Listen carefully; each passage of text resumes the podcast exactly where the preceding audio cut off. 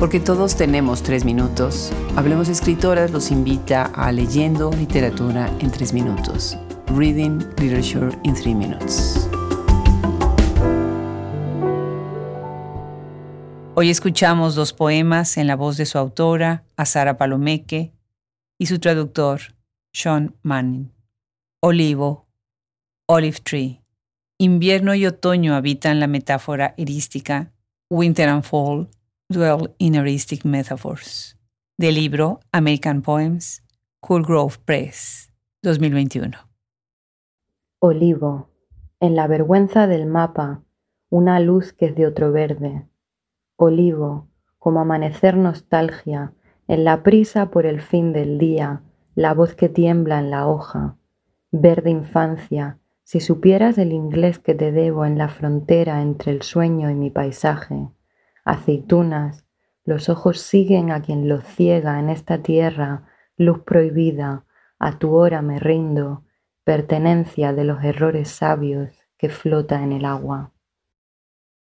Invierno y otoño habitan la metáfora erística. Empezó a nevar y no se supo por qué las hojas resistieron al polvo y sacaron sus puntas a los ojos. Volvieron a por nosotros, como si el frío fuera la guerra que se pierde. En vidrieras comenzó a caer la gravedad que las hería y solas los miembros volvieron al cielo y rezando para ser un pedazo de pueblo, un poema de queja, una negación que se ama, contaron los copos en forma de balas y murieron y aceptaron la muerte en cada tonalidad de los años. Empezó a nevar y la gente salió a los balcones imaginarios. Las hojas supieron que podían acabar el instante, las hojas prefirieron ser arqueólogas de la estación futura.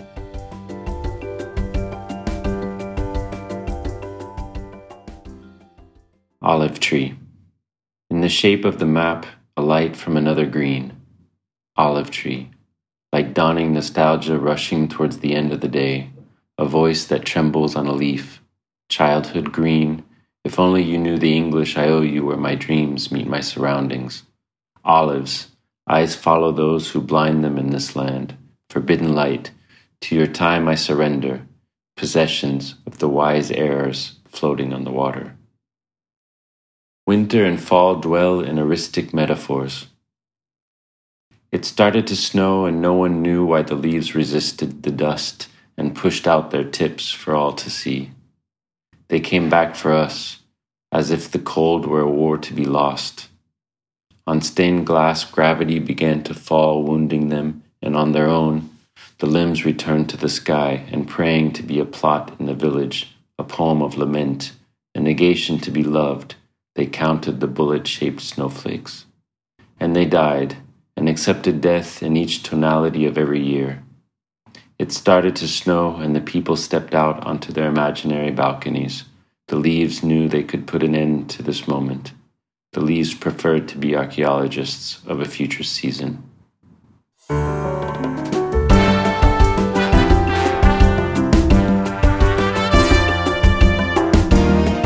Los esperamos en nuestros próximos tres minutos. Esto es Hablemos Escritoras.